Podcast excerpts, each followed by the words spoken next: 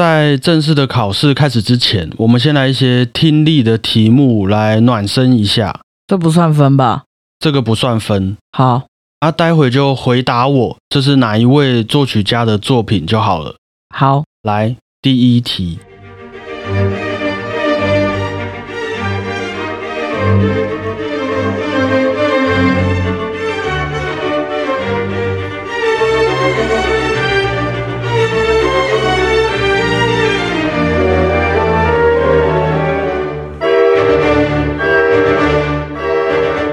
，sorry，哪一位作曲家就好了，好吗？莫扎特，莫扎特的作品 K 五五零这首曲子的名字。好，下一首曲子，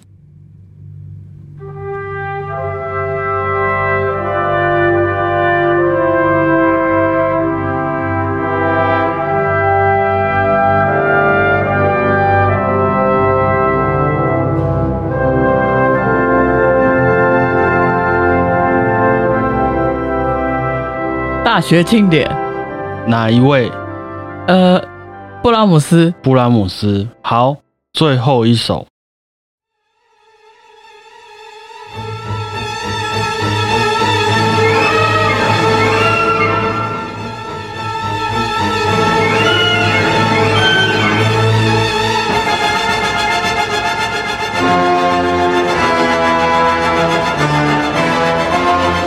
完了，我有听过。哦哦哦哦，那个啦，啊，我想不起来名字怎么办？呃，我就会直接接那个节目开始的主题曲。等一下，我再想一下了。哦，荒山之夜，Yes，谁的？木索斯基。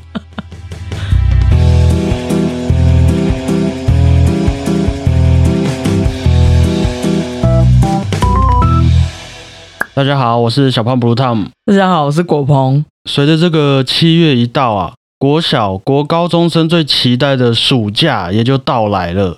那还记得以前大概二十几年前那位小小果鹏最喜欢也最期待在暑假的时候做什么事情吗？我还记得以前我在开头几天就会把暑假作业写一写。先把难过的事情做一做，对对对，很棒。然后就是跟同学出去玩，或是爸妈带我们出去玩，玩那种三天两夜的之类的。譬如说跟爸妈、同学出去逛博物馆啊、看电影啊，总之就是那些开学的时候没时间去的地方、没机会做的事情，暑假都会很想要去尝试一遍就对了。对，不过我最近也是有耳闻呐、虽然也许不是每一位学生都会遇到这种事情，不过好像有一些国中生从七月的第二、第三个礼拜就差不多要开始回学校上那个加强班了。哦，暑期辅导，之类的，所以就也等于说他们目前暑假放了两三个礼拜就要回去上课，而且在这短短的两三个礼拜的暑假啊，他们的暑假作业也还有好几本的讲义跟几百页的题库要写完，几乎每一天也都会有该做的事情要完成就对了。所以也等于说，即便这个名义上是暑假，不过他们要背负的这个课业心理压力啊，感觉起来也是很不简单的一件事情。辛苦了。那我们也为了平衡一下这个压力，对吗？你也跟他们说辛苦了。我们今天就来让学生们感到说，哎，我们也有一起努力啊，我们站在同一阵线的这个感觉。于是我从上个礼拜就通知果鹏说啊，今天就这个录音的当下，要带他重回我们大学考试的一个氛围，要让他感受到这个学生时期的压力，还有看着考试一天天到来的这个感觉。所以我就从过去大概七年的历届大学音乐术科考试的乐理题目中，选出了十道题目来作为今天的考题，然后也给果鹏一个礼拜的时间，好好准备这一次的测验。那要先分享一下你这个礼拜是怎么准备今天的考试内容的吗？我先把题目都看一遍，嗯哼，然后再把整个流程这样过一遍，嗯，再来会把答案对一次，然后去反复的订正。就基本上我这样听下来也还蛮脚踏实地的。对我好像是比较脚踏实地的人。你今天应该没有做任何投机取巧的措施嘛？要看我的手吗？很白啊。那我大概理解了，就先祝你幸运啊！虽然平常我们在节目上面说说笑笑，但像这种真的要拿出本事的时候，我还是希望你可以顺利的全部答对今天的十道题目哈。你不要这样给人家压力好不好？而且今天呢，也没有什么给果鹏的奖励哦，可是也没有什么给他的惩罚。我们就像孩子们的暑假功课一样，啊，要写到什么程度？就看你要不要拿出一个主持人的态度来自由新政，这样子可以吗？好，好，这样有压力很大吗？当然啦，这样我们才有统一阵线的感觉啦。主要是没有针对你的意思，好吧？而我们这边也目前没有其他员工可以一起感受这个压力啊，我们就先从我们自己开始嘛。好，那我想自节目开播以来，各位朋友们也和我们一起听了许多的音乐故事了。相信，即便是边听边睡着的一些朋友啊，也都有学到一些关于音乐的小知识。所以，这个历届的大学音乐术科考试的乐理题目，各位就也可以跟着果鹏来一起测验看看哈。虽然有一些内容我们可能没有提到过啦，但也希望对各位来说可以算是一个新的小小故事。不过，对果鹏来说就没有这件事情了哈。还是希望你过去的努力可以在今天有一个不错的结果。那我有需要让你休息吗？还是直接进入我们的考试环节？快点，快要忘记了是不是？刚刚读的。对，来哦，第一题：下列哪一首作品不是柴可夫斯基的舞剧音乐？一、胡桃钳；二、天鹅湖；三、天方夜谭；四、睡美人。啊。我还记得这题的位置在哪里嘞？你整个图像记忆了是不是？对，答案是 C《天方夜谭》。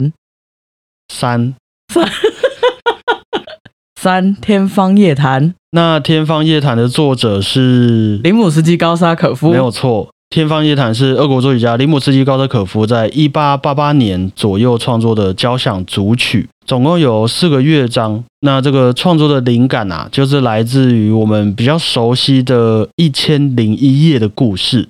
大家有兴趣可以去欣赏一下。不过恭喜你答对了第一题，接着来到我们的第二题。等一下，你要跟大家讲，我们没有剪接那个哦，我们是老师来的哦。不然嘞，你觉得我会 放任你，然后感觉很厉害这个样子吗？好了好了好了，第二题喽。下列何者不是？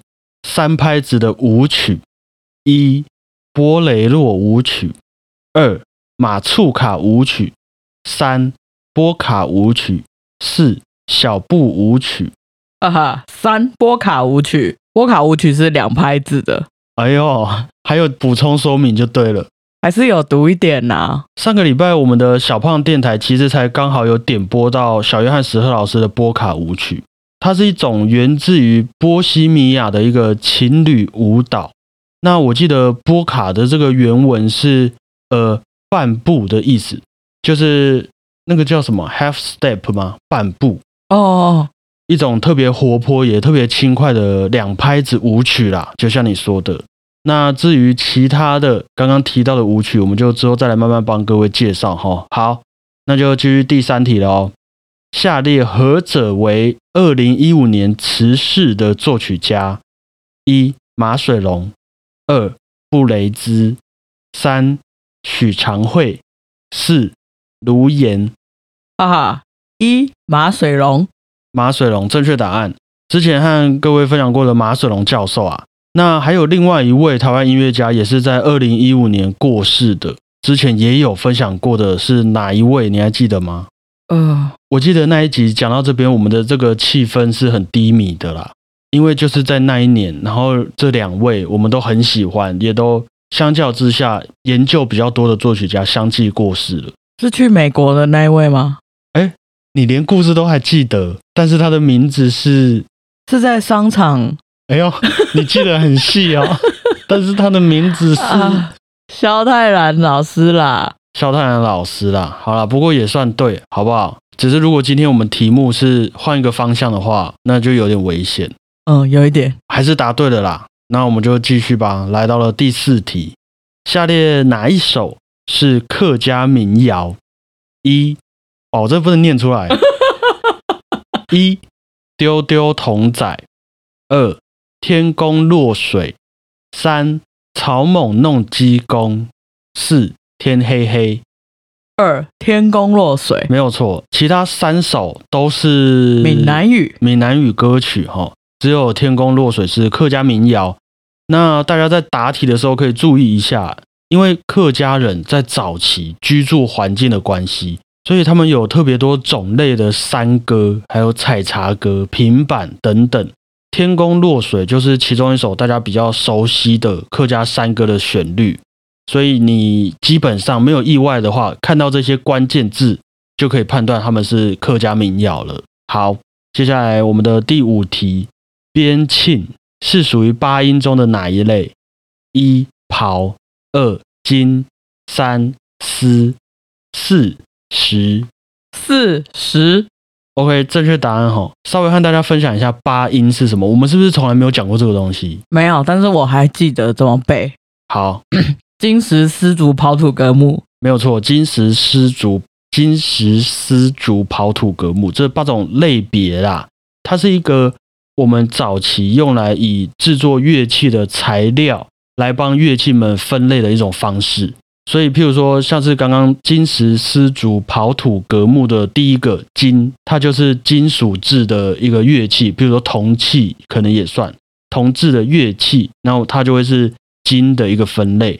而假如说你是土的话，那我没记错的话，它就是一些陶器啊那种需要烧出来的乐器，那它就去被归类为土的这个分类。那这个题目说的边磬。就是一种用石头或是玉做成的打击乐器，那敲起来就是叮叮咚咚的，还蛮好听的声音。你可以去网上找找看，这个乐器蛮酷的。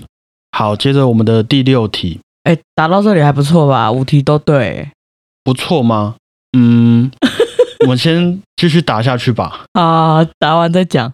那我们的第六题哦，邓雨贤先生所做的《望春风》原唱。是使用何种语言？一、日语；二、闽南语；三、客语；四、原住民族语。闽南语，闽南语没有错啊，闽南语。刚刚我会有一度，哎，可是是日语吗？是闽南语啊。虽然对邓雨贤创作《望春风》是在台湾的日治时期，不过他的作词者李林秋是用闽南语，是用台语来作词的。李林秋对于里面的一些台语的发音啊、词性，就是他认为的一些正确性，也都还有一些特别的要求，哈，是有特别说，哎，这个音应该要怎么念，这个音应该要怎么发音的。所以下次听到这一首《望春风》的时候，可以特别注意一下每一位演唱者在发音的部分。OK，第七题，嗯，汤香台湾是哪一位作曲家的作品？一萧泰然，二吕全生，三姜文也，四郭之愿。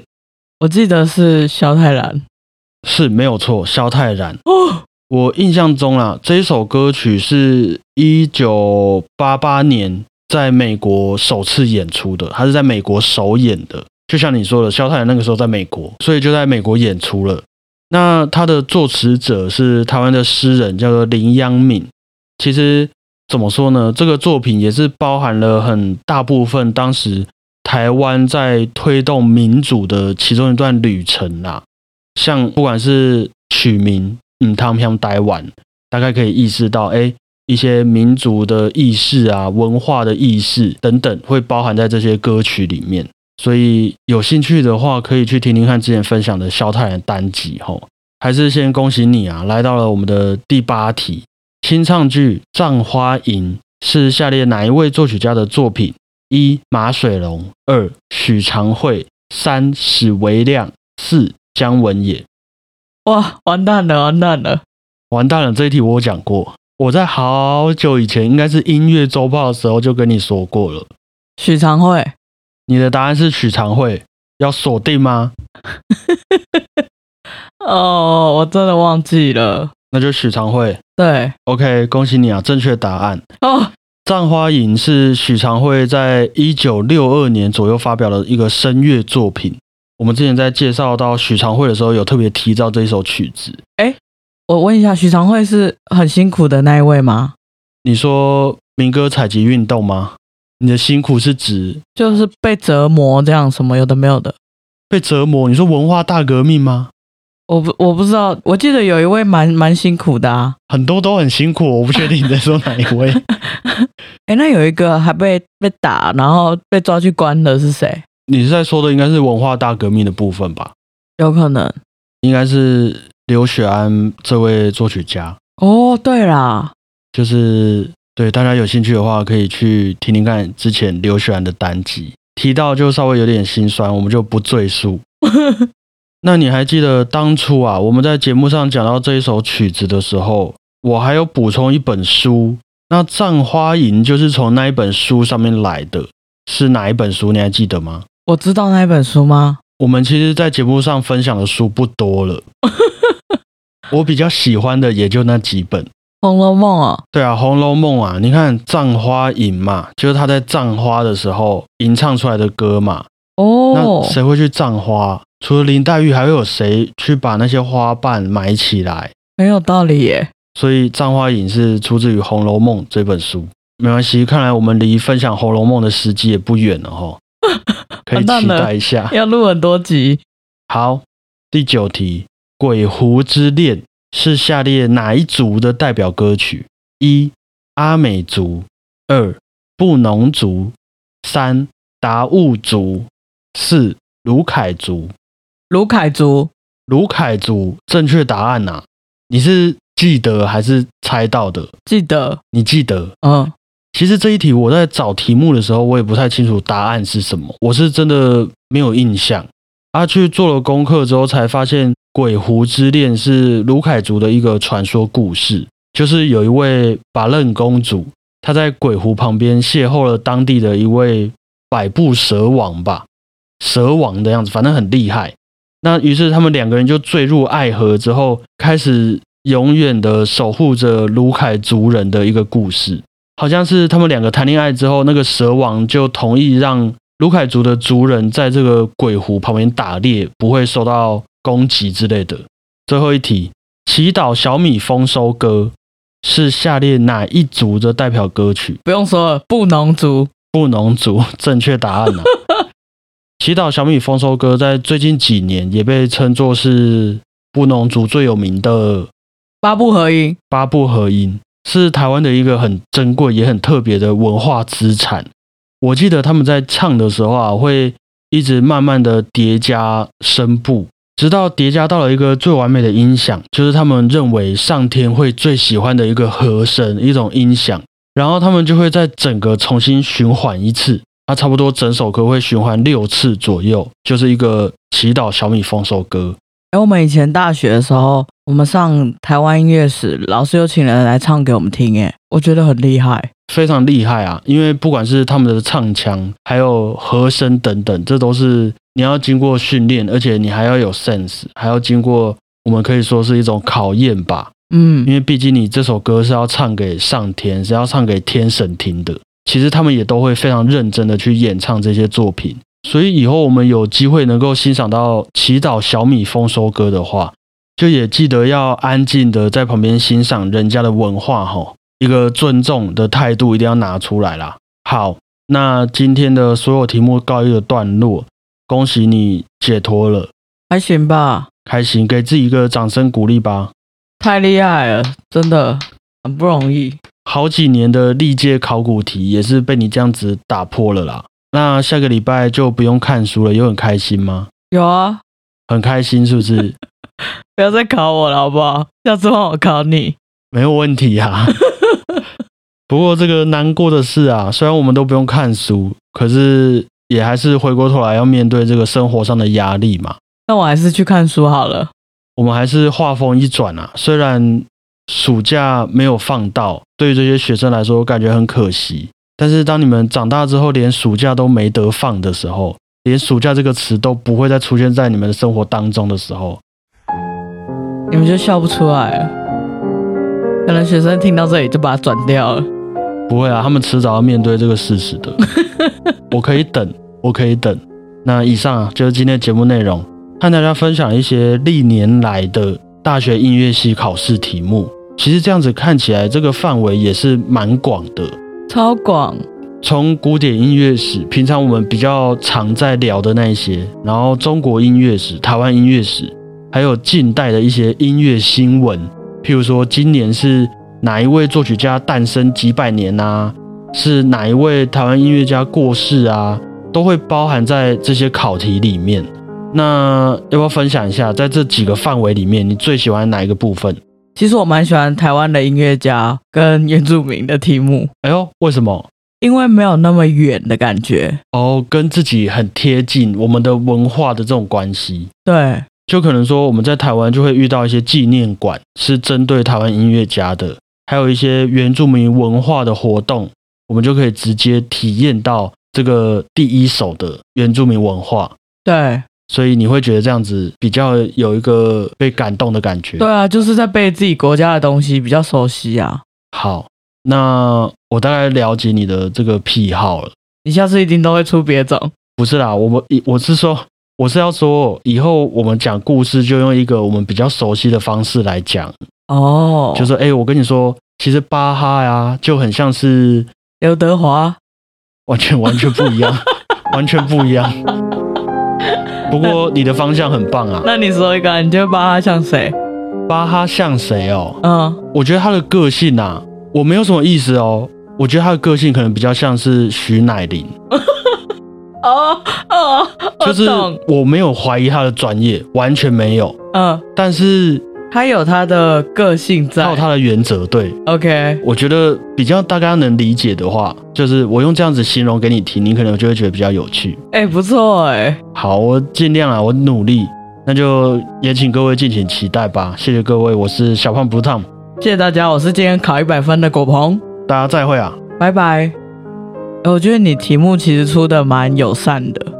因为我也是在找考题的时候，发现有很多题目我们节目都有讲到，都有提过，嗯，所以我就觉得，既然有这个机会，我一定要把它抓出来。对。说实在，我上次看这些题目真的是考试那个时候了，我也是啊，可是这次再回去看，就会觉得没有那么扁平，对不对？对。其实很多故事都是很生动的故事啦，嗯，而且都是有血有泪的文字，对啊。所以就继续吧。说不定我们录到一两千集的时候，就会有人找你去命题了，天哪！Oh my god！你就会被抓去那个考场里面，然后就是用你的这个有血有泪的文字编出这些故事。所以什么德国徐乃麟谁这样，然后巴哈，